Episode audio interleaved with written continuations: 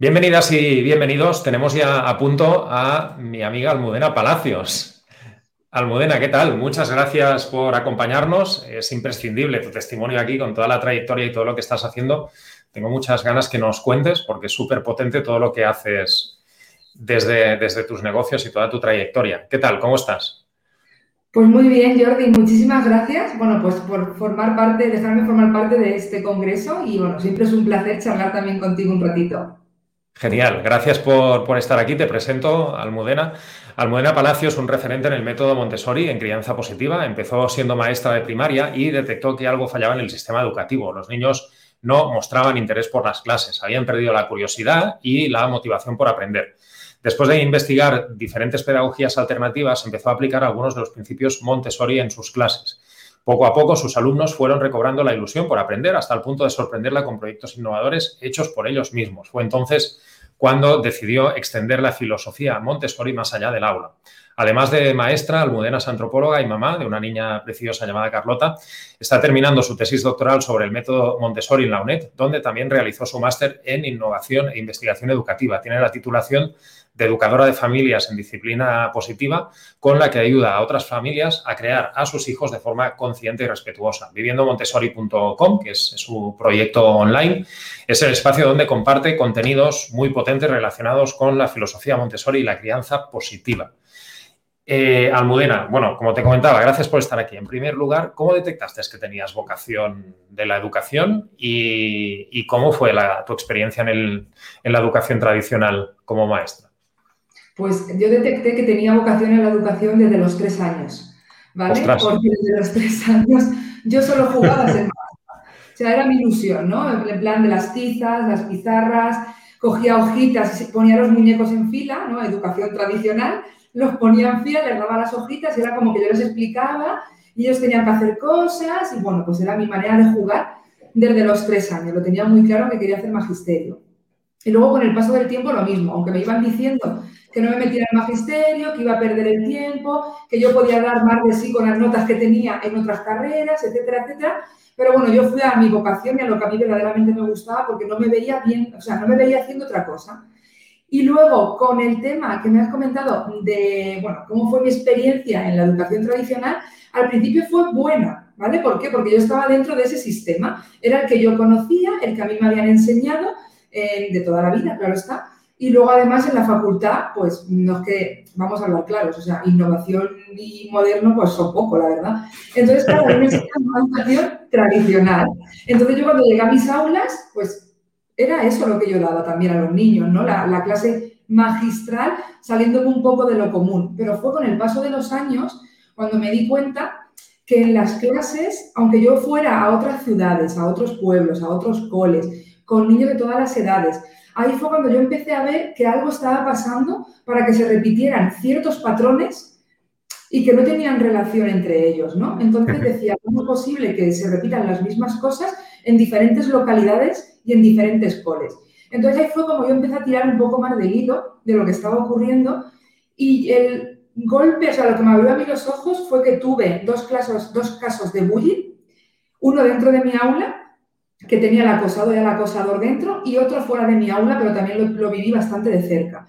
Entonces ahí fue lo que me dio replantearme y decir, aquí, aquí pasa algo, aquí algo estamos haciendo fatal para que los niños estén como están, las familias estén como están. Y ahí fue cuando empecé yo a tirar y a meterme un poco más en la crianza positiva, Montessori, o sea, todo viene ya como hilado. Así fue como, como comenzó todo. Buenísimo. Suponemos que, todo este bagaje profesional fue el que acabó despertando en ti, bueno, ahora lo comentabas, ¿no? Nuevas inquietudes educativas que han acabado plasmándose en viviendomontessori.com. Eh, ¿Cómo ha sido este proceso de transformación, desde la educación tradicional hasta ofrecer formaciones online desde tu proyecto viviendomontessori.com? Pues, a ver, eh, ha sido difícil, ¿no? O sea, las cosas como son, o sea, no hay nada fácil. Pero sí que es verdad que aparte de lo que yo veía en mis aulas, justamente era cuando yo estaba ya pensando en ser mamá. Y ahí ya fue el punto de inflexión total de decir, vale, todo esto que yo estoy viendo en las aulas no lo quiero ni de broma, o sea, ni de cerca con mi hija, ¿no? En este caso, bueno, pues ha sido, fue una niña. Entonces no lo quería. Y a raíz de ahí, además, yo vivía lejos de mi casa, no me apetecía estar lejos de mi casa, no quería que mi hija fuera, estudiara o se criara tampoco lejos de mi familia. Por lo cual yo ya tenía un blog que utilizaba modo de ocio, un canal de YouTube, etcétera, etcétera. Pero empecé a pensar y dije, vale, pues eh, puedo, o sea, yo ya estaba ofreciendo servicios que la gente me pedía sin yo pensar en nada más, ¿no? Pero ahí fue cuando dije, vale, pues esto podemos cambiarlo y de ofrecer algún servicio que me pidan, puedo cambiarlo a, pues, crear eh, una plataforma, poner ciertos cursos, dar servicios, mentorías, etcétera, etcétera. Entonces comenzó todo esto hasta el punto de, nació Carlota, cuando tuve que incorporarme de la baja maternal, directamente no me incorporé, fui, cogí la excedencia como funcionaria, porque yo era funcionaria, y directamente emprendedora barra autónoma barra montar una empresa. O sea, todo fue como, como muy así. Buenísimo. Eh, en su momento, bueno, detectas eh, carencias en la educación tradicional, como comentábamos, que, superas con el, con el método Montessori. Pero ¿qué elementos de este método podríamos trasladar a la educación online en general, eh, Almudena? A ver, para mí, María Montessori nació en el año, creo recordar, 1870 o algo así, ¿no? Entonces es un método que mucha gente se cree que es súper antiguo, que está anticuado y tal. Pero la neurociencia y la neuroeducación cada día nos dan más la razón de que va todo muy unido con lo que María Montessori dijo, ¿no? La escuela libre y todas estas cositas. Entonces, a nivel de online, pues no vivió María Montessori con las nuevas tecnologías, pero su máxima es sigue al niño. Por lo cual, si su máxima es sigue al niño, yo imagino que a día de hoy, en relación a cursos online y nueva tecnología, se hubiera adaptado perfectamente. Pero para mí, importantísimo, que yo estoy en contra de las pantallas hasta los tres años más o menos en los niños, ¿vale? Sí que es verdad que aquí lo que se, yo diría sobre todo, que diría María Montessori, es que las tecnologías estuvieran a nuestro servicio, no que nosotros estuviéramos al servicio de las nuevas tecnologías, porque cada vez vemos a niños más enganchados, adictos, pero no nos damos cuenta que es que los adultos también somos adictos a las nuevas tecnologías, a las redes sociales, etcétera, etcétera. Entonces, para mí estaría perfectamente involucrado por el siga al niño, por respetar sus intereses, sus curiosidades, que es la base del método Montessori de la crianza positiva, pero siempre, como bien decimos, con una serie de límites o de normas, porque no significa seguir al niño que el niño haga lo que le dé la gana, ¿no? Que es lo típico que piensan de las familias como yo de, es que sus hijos se crían como los salvajes. No, tenemos límites, ¿vale? Entonces hay que tenerlo en cuenta, pero yo creo que eso lo tendría a día a día porque tenemos que convivir con la tecnología. Nuestros hijos son nativos digitales completamente, pero como he dicho, con una serie de límites y cuidado con lo que están viendo y con lo que están consumiendo, porque tanto para adultos como niños no lo hacemos correctamente. La, Montessori es un método, una propuesta, como comentábamos, una filosofía educativa que propone alternativas educativas al sistema tradicional. ¿Crees que la, que la sociedad está aceptando bien estos nuevos paradigmas del método Montessori o, incluso en la, en la, formación digital, que también representa un cambio de paradigma en la formación tradicional de toda la vida? ¿Cómo ves tú como experta que la sociedad acepta estos cambios de, paradigma? Porque son cambios de paradigma que, además suceden bastante rápido y, mucha gente todavía parece que no se está dando cuenta. No, yo no lo veo que, o sea, no se está aceptando correctamente o en el fondo yo creo que cogemos lo que nos gusta, ¿no? Lo cómodo. Nuevas tecnologías, pues ponemos al niño en la pantalla, como yo siempre digo, conectas una pantalla, desconectas a un niño, pero igual que un adulto, si nos ponemos eh, fríamente a pensarlo, ¿no? Y luego, con respecto a la educación Montessori, lo mismo, o sea, cogemos lo bonito, que nos pensamos que Montessori es eh, tener un colchón en el suelo para que la niña se pueda subir a la cama, ¿no? Tener los juguetes de madera y ya está, ya estoy haciendo Montessori. No, o sea, así no funcionan las cosas, ¿no? Entonces, cogemos simplemente lo que nos llama la atención, lo que nos gusta y el resto de cosas pasamos del tema. Y con la formación digital pasa exactamente lo mismo. ¿vale? De ahí a que haya tantas críticas a todos los que estamos haciendo eh, formación digital, pues sí que es verdad porque tienen mucho miedo, tienen como el temor este, ¿no? Pero también hay que reconocer que lo que ha pasado en este último año con toda la pandemia, con todo esto, se ha demostrado que si no llega a ser por las nuevas tecnologías bien aplicadas, si no llega a ser por todas las formaciones online, plataformas, etcétera, etcétera, hubiéramos salido locos en nuestras casas, totalmente, ¿no? Porque muchísimos centros escolares, universidades siguen haciendo la formación digital. Lo están haciendo mejor o peor, por supuesto, todo se puede mejorar, pero lo están haciendo así. Y muchísimas familias han tenido que despertar del letargo donde estaban y de solamente vivir con el móvil viendo Facebook o viendo Instagram y decir, jolines, me tengo que poner a ver qué, qué está viendo el niño, qué está descargando, qué no. ¿Por qué? Porque muchas veces el problema es que nuestros hijos saben más que nosotros. Y entonces ahí viene el problema, que nos fiamos de lo que hacen y ahí también vienen los miedos, ¿no? Pero yo como siempre digo, los miedos vienen por la ignorancia. Entonces, hay que despertar y hay que ir cambiando este paradigma, ir afectándolo, pero siempre con un pensamiento crítico, ¿no? Con una mente abierta. Buenísimo. Ahora que estábamos eh, hablando de la, formación online, eh, ¿cómo ves la, audiencia que consume cursos y formación online? ¿Crees que puede haber, haber una crisis de, la educación presencial en favor del, online? No solo por lo que ha pasado con contexto de pandemia, sino también más allá, eh, como, metodología, pero también por únicamente presencialidad, en fin, un repensamiento de absolutamente todo. Yo creo que sí, porque, por ejemplo, eh, tú lo has dicho, yo ya hice la última formación, desde el máster y tal, la licenciatura, yo lo hice todo a distancia, ¿vale? Sí que es verdad que era por motivo de trabajo, me tenía que desplazar a los exámenes, a alguna clase, pero todo era online. Y para mí era, bueno, lo mejor, porque estaba viviendo en un pueblo perdido, no, no había nada, nada, de educación ahí, ¿no?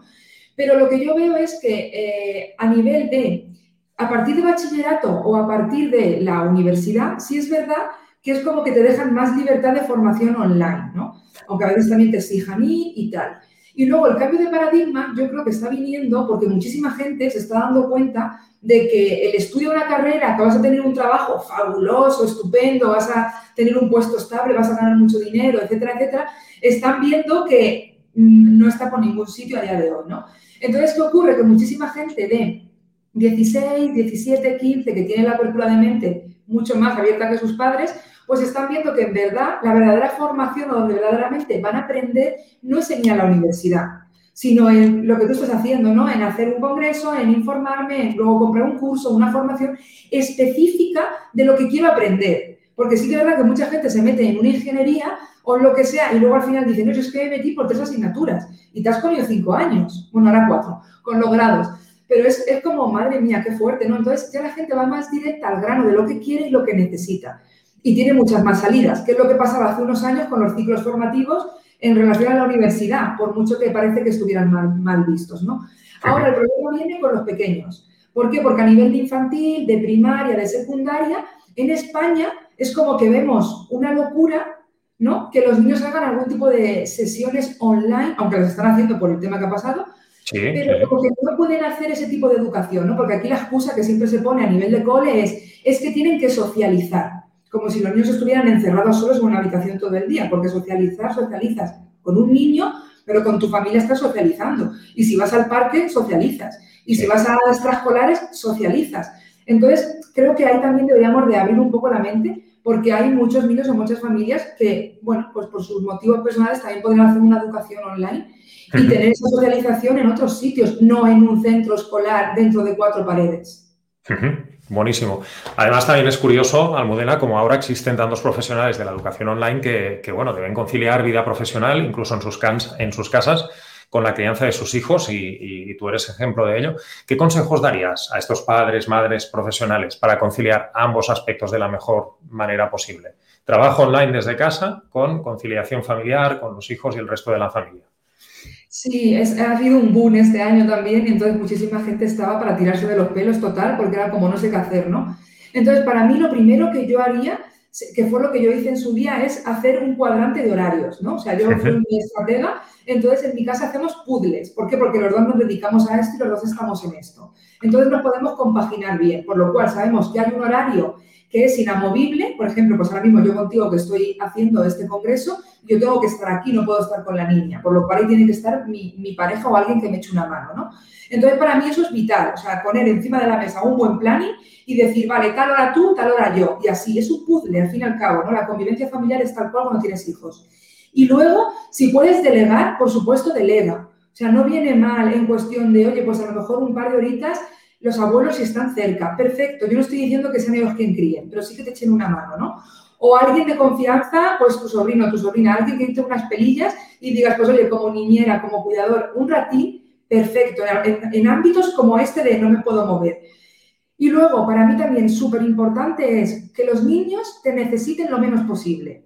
¿Cómo es esto? Con un ambiente preparado. Si tú tienes tu casa adaptada a tu hijo, no que tu hijo se adapte a tu casa, te va a demandar mucho menos. Ejemplo, mi hija tiene que merendar, si quiere beber agua, si quiere almorzar, ella sola sabe dónde tiene su fruta, sabe dónde está el vaso, sabe dónde está el agua, por lo cual tiene unas escaleritas, se sube, lo coge y no pasa ni media. Y eso desde que anda, ¿vale? Entonces, si tú tienes la casa amoldada a eso, es mucho más sencillo y te dejan más tranquilidad que si no la tienes. Y luego lo típico de siempre que se recurre es trabajar en los momentos que ellos duermen, si podéis, si no como a mí, que la mía duerme muy poco, pues va a ser que no. Pero entonces allá sí que tiras también de lo típico, ¿no? De siéntate aquí a mi lado, vamos a hacer un dibujo, entonces ya juegas con toda la mesa que nadie ve, pues llena de témperas, el vaso medio volcado, los rotus, no sé qué, los juguetes, etcétera, etcétera. Pero es que tiene que ser así, no puedes tener el salón precioso y estupendo cuando tienes niños pululando 24 horas por allí, ¿vale? Y sobre todo eso, mucha coordinación, mucha paciencia y darles cosas que se entretengan, ¿no? Para ese momento dejar cosas puntuales, un libro nuevo, una acuarela nueva, un lápiz nuevo, cosas de este tipo que le llaman la atención y estén un rato con eso, ¿no? O pensar en mi hijo en qué momento está y qué interés tiene, porque tienen diferentes intereses. Pues está en un momento puzzle, pues ya está. Cuatro o cinco puzzles alrededor y que estén ahí un ratito. Esto no te va a durar para cinco horas, vamos a ser claros, ¿no? Pero en momentos puntuales que tú necesites concentración o que necesites estar, como ahora yo, 100% aquí delante de una cámara, pues sí que te vienen bien, ¿vale? Entonces, yo aconsejo y lo que yo suelo hacer. Muy potentes estos, estos tips.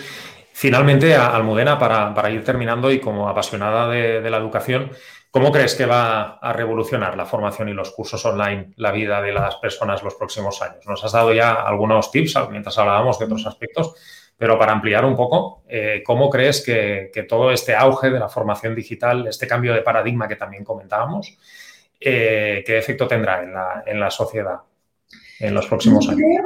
Yo creo que va a comenzar, como hemos dicho, ¿no? Que muchísimas jóvenes de ahora que hoy quieren ser youtuber, gamer y todas estas cosas que tanto nos asusta a los adultos, que no entiendo por qué, ocurre, van a ir viendo otro tipo de salidas, ¿no? En este caso, pues profesiones que hoy se están creando que cuando yo tenía 10 eh, años menos no estaban, en plan eh, copywriter, en plan trafficker, en plan project manager, cosas de este tipo antes no estaban y están ocurriendo, ¿no? Entonces, muchísimos eh, adolescentes incluso más adultos, van a ir viendo cómo eso va a ir abriendo camino, por lo cual van a ir creciendo este tipo de cursos y este tipo de formaciones y abrirán nuevos caminos y nuevos trabajos que ni tú ni yo pensamos. Sí, sí, sí, tienen que estar por salir todavía un montón de profesiones digitales emergentes que están por venir todavía. Ahora, en enseñanza arreglada, todo va a ir más lento. ¿Por qué va a ir más lento? Porque al sistema no le conviene. Al sistema no le conviene tener, sinceramente, que seamos poco listos, por decirlo finamente, que nos hagamos poco del rebaño y que nos dejemos una pasta en ir estudiando hasta los, bueno, ahora ya el grado, luego el máster, o sea, hasta los 23, 24, 25 te tienen agarrado de estudia esto, lo otro y lo demás allá, que yo también lo he hecho, ojo, pero es así.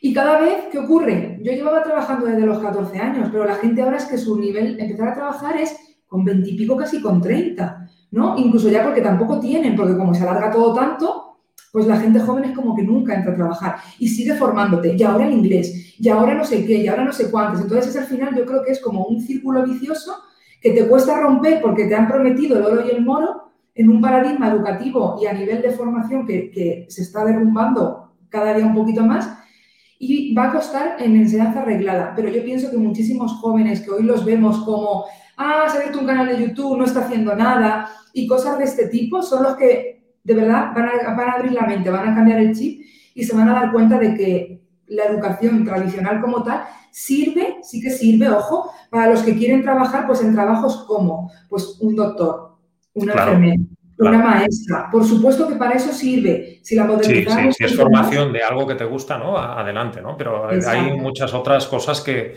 que no es necesario y, que la formación también está, está muchas veces poco actualizada. La formación reglada, cuando hay que cambiar un currículum o, actualizar contenidos, cuando yo trabajaba en la formación reglada era una pesadilla. O sea, todo iba súper lento, pero te estoy hablando de años, ¿no? Exacto, es que es así y, la cuestión es, como yo digo, no es ir poniendo parchecitos como ahora, de ahora cambiamos la ley educativa, ahora la volvemos a cambiar, ahora tal es que en verdad al final es lo mismo, simplemente cambian las cuatro pijotadas que a la gente las tienen contenta y ya está. Lo que tienen que cambiar son los cimientos y empezar a abrir un poco la mente. Entonces, para mí la formación reglada sirve para eso, para ciertos oficios, ciertas profesiones que necesitamos pasar por ahí, aunque bien que las modernicen y las cambien, pero sí que es verdad que conozco muchísima gente que estaba estudiando conmigo magisterio o que se metía en económicas y luego iba a ADE y luego venía a magisterio y luego iba y venía y era como, es que tengo que estudiar, no sé el qué, me voy metiendo en un sitio o en otro y bueno, pues a ver qué pasa, a ver qué me gusta. Porque me han dicho que si hago una carrera tendré un buen futuro. No, esta es la gente que luego al final se da cuenta de, jolines, he perdido tiempo y dinero. Pero para la gente que sí lo necesita para hacer una profesión una, un oficio, perfecto siempre y cuando modernice. Para el resto, pues a ver, está dando tumbos, tenemos que tener la mente abierta, aunque nos cueste aún verlo a nivel social, sobre todo a lo mejor los padres son los que más les cuesta, pero sí que es verdad que esto es un mundo nuevo y es un mundo de posibilidades infinitas y que no somos conscientes porque nos quedamos en las cuatro redes sociales y nos quedamos en, los cuatro youtubers famosos y ya está, ¿no? Ya no nos sí, es la parte más, más visible y conocida de Internet, ¿no? Pero las tecnologías aplicadas al, conocimiento y al aprendizaje es quizás la parte que más ignoramos y es donde hay más posibilidades. Por eso estamos intentando hacer congresos como estos para, intentar demostrar que, bueno, es una, es una tecnología que aplicada al conocimiento, al aprendizaje, es súper potente. Exacto, es tal cual. Y es súper bueno que hagáis todo esto para abrir los ojos, ¿no? Hay gente que está aún ahí dudando, pues si duda ya sabe lo que tiene que hacer, ¿no? O sea, perfectamente puede cambiar de profesión de un día para otro, comenzar a trabajar, a hacer sus cursos, en su, incluso como yo digo, en su pasión, en su ocio, en su hobby. Seguro que hay alguien más que tiene ese mismo ocio, ese mismo hobby y le apetece hacerlo, ¿no? Pues yo hago lo que yo sé hacer. Ya está, o sea, lo que era mi pasión la he convertido todo a nivel online, ¿no? Y ayudo a otros a conseguir lo que yo conseguí en su día. Entonces, me parece maravilloso que puedas tener esta gran ventana a golpe de clic y de tener este tipo de formación y de congresos gratuitos como en este caso el tuyo. Buenísimo, Almudena, increíble, he disfrutado un montón. Yo soy un apasionado de la educación, por tanto, súper bien todo lo que hemos comentado. Eh, gracias por todo el valor que nos has aportado y, bueno, desde el aprecio que sabes que te tengo, te mando un abrazo enorme. Espero abrazarte físicamente pronto, a ver si nos vemos pronto y, y hacemos un abrazo físico de los que me gustan a mí. Gracias, Almudena. Muchísimas gracias a ti, Jordi. Un placer enorme y muchísimas gracias a todos los que están viendo este congreso. Que lo disfruten. Chao. Gracias. Chao, chao.